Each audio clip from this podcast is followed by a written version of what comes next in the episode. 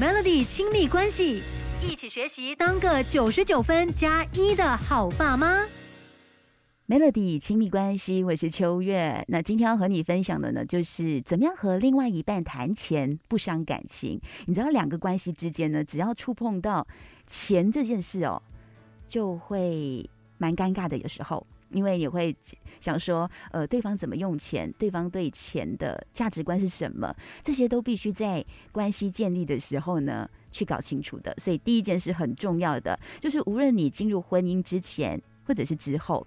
我觉得一定要把钱聊开来，就是你是把钱当做是解决问题的吗？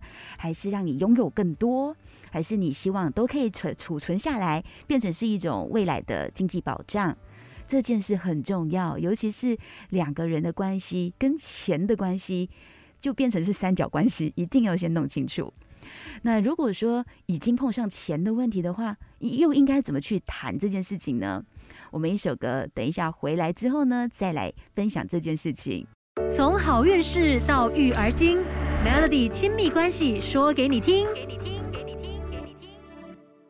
早上好，我是秋月。今天的亲密关系刚聊到说，怎么样和另外一半谈钱不伤感情。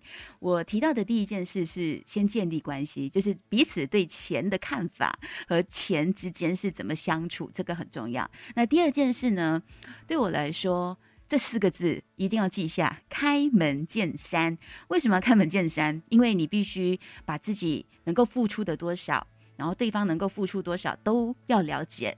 那你们才可以在生活当中，无论是外出的用餐、娱乐消费，甚至基本的生活开销，都可以有很好的一个安排，然后彼此共同付出，这样才可以在呃比较透明化的情况下呢，不伤感情。你有其他方法吗？从好运事到育儿经，Melody 亲密关系说给你听。